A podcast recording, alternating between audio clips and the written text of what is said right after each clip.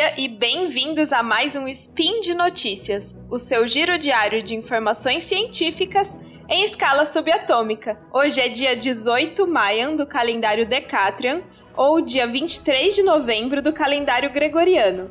Eu sou a Bia Poker e o Spin de hoje junta duas coisas que eu amo: comida e viagem. Hoje eu te convido a conhecer comigo um pouco mais do Dude Churpi, que eu não sei exatamente como se fala. Eu até tentei pesquisar no YouTube, mas não não entendi os vídeos que achei, então não sei. É, eu vou falar assim, se alguém souber, me, me conta como se fala nos comentários. E o Dutch é considerado o queijo mais duro do mundo e apareceu em diversos portais de notícias esse mês por causa de uma matéria da BBC Travel sobre uma vila no Nepal em plena cordilheira do Himalaia. Se o Dutchupi é mesmo o queijo mais duro do mundo, eu não sei. Mas quando eu li que para comer essa pedrinha sabor queijo, uma pessoa podia levar horas entre esperar a saliva amolecer o cubinho e mascá-lo, eu fiquei tão curiosa que precisava saber mais sobre como e por que uma coisa tão difícil de comer assim é produzida. E é um pouco disso que eu vou contar para vocês no Spin de hoje. Speed Notícias.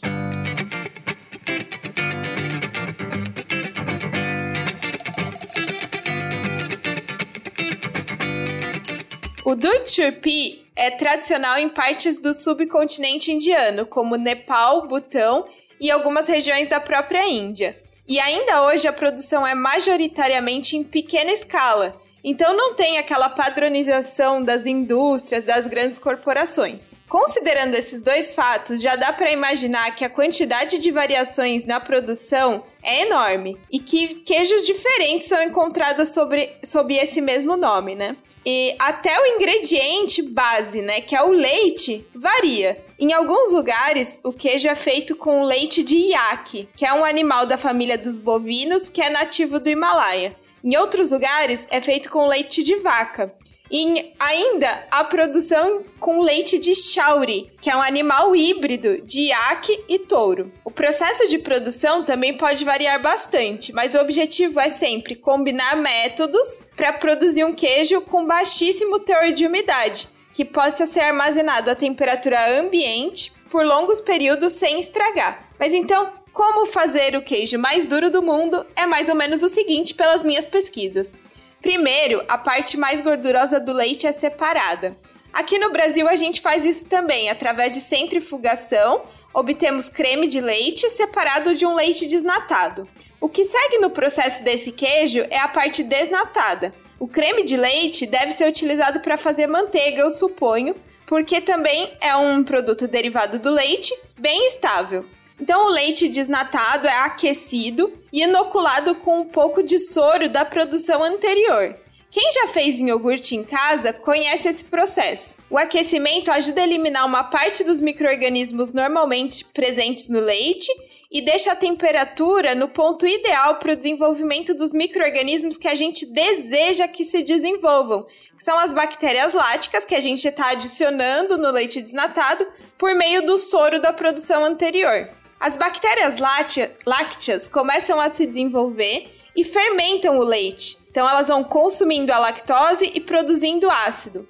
Esse ácido faz o leite desnatado coagular. A proteína, né, que está no leite desnatado coagular. E os coágulos são separados do soro por uma filtração. Esse processo parece muito da ricota. No caso da ricota, geralmente o ácido que faz o leite coagular o leite desnatado, né, o soro coagular, é geralmente um ácido adicionado e não o ácido lácteo é, resultado da fermentação. Os coágulos são co cozidos até estarem aparentemente secos e depois então são prensados por horas para eliminar um pouco mais de umidade. A massa resultante, que já foi prens prensada, é cortada em pedaços menores e é mantida acima de fogareiros por dias onde ela fica sendo lá defumada e seca cada vez mais. Então, o queijo resultante tem um baixo teor de gordura, nada surpreendente, já que a primeira etapa da produção foi desnatar o leite, e é riquíssimo em proteínas, cerca de 60% de proteínas, e rico em minerais. Quanto ao teor de umidade, a maior parte das fontes que eu encontrei citam de 10 a 15% de umidade. Eu não sei você, mas eu fiquei impressionada. Para você ter uma ideia melhor do que isso significa, vamos pensar num queijo que é macio, mas não é extremamente úmido. Por exemplo, o queijo mussarela. Tem por volta de 45% de umidade. Agora vamos pensar um queijo bem mais seco, queijo parmesão. 35% de umidade. O Duchupi pleiteia o título de queijo mais duro do mundo não é à toa, né? A baixa quantidade de água que sobra no queijo depois de tanta secagem é suficiente para torná-lo pouco perecível. Para falar por que esse queijo dura tanto sem estragar, o ideal seria descobrir em qual faixa está a atividade de água do queijo e não só o teor de umidade. Mas eu não encontrei essa informação. Apesar dos nomes darem a entender que é a mesma coisa, teor de umidade e atividade de água são duas propriedades diferentes. O teor de umidade tem a ver com a quantidade de água no produto, mas a atividade de água tem a ver com quanto dessa água está livre e acaba estando disponível para ser utilizada pelos micro-organismos e como solvente de reações químicas. Esses valores de atividade de água e teor de umidade nem sempre são proporcionais, né? diretamente proporcionais. Mas no caso do Dutchupi, dá para supor que além do baixo teor de umidade, a atividade de água também é muito baixa, suficiente para inviabilizar o crescimento de microorganismo e também minimizar reações químicas que acabariam degradando o queijo. Agora fala, falta a gente falar do porquê produzir um queijo tão duro assim.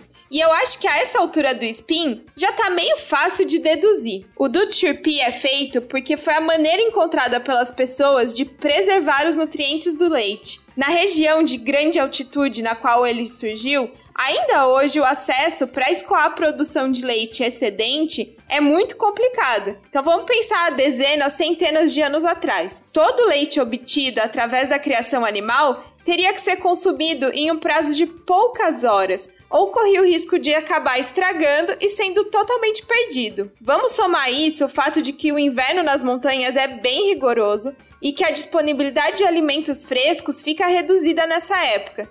Então é uma baita vantagem conseguir armazenar comida produzida no verão para ser consumida no inverno.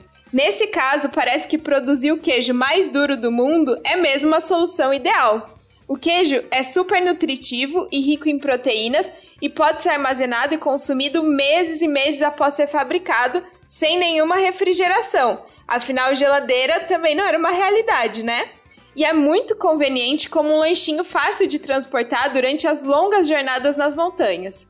Ah, uma coisa curiosa que eu descobri fazendo essa pesquisa é que tem inúmeros sites vendendo Dutch nos Estados Unidos e na Europa como petisco para cães. Eu não sei nem muito o que pensar sobre isso, mas eu achei tão inusitado que eu tinha que comentar com vocês. Bom, por hoje é só. A matéria da BBC e as outras referências citadas nesse spin estão no post. Passa lá, aproveita para deixar seu comentário, seu elogio, alguma crítica, correção, sugestão. E se você já teve o privilégio de experimentar o Dude por favor, me conta como foi essa experiência. Lembro ainda que esse podcast só é possível por causa do seu apoio no patronato do SciCast, através do Patreon, Padrim e PicPay. Um grande abraço e até amanhã!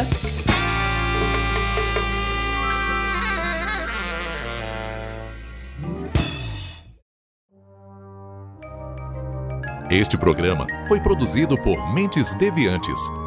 deviante.com.br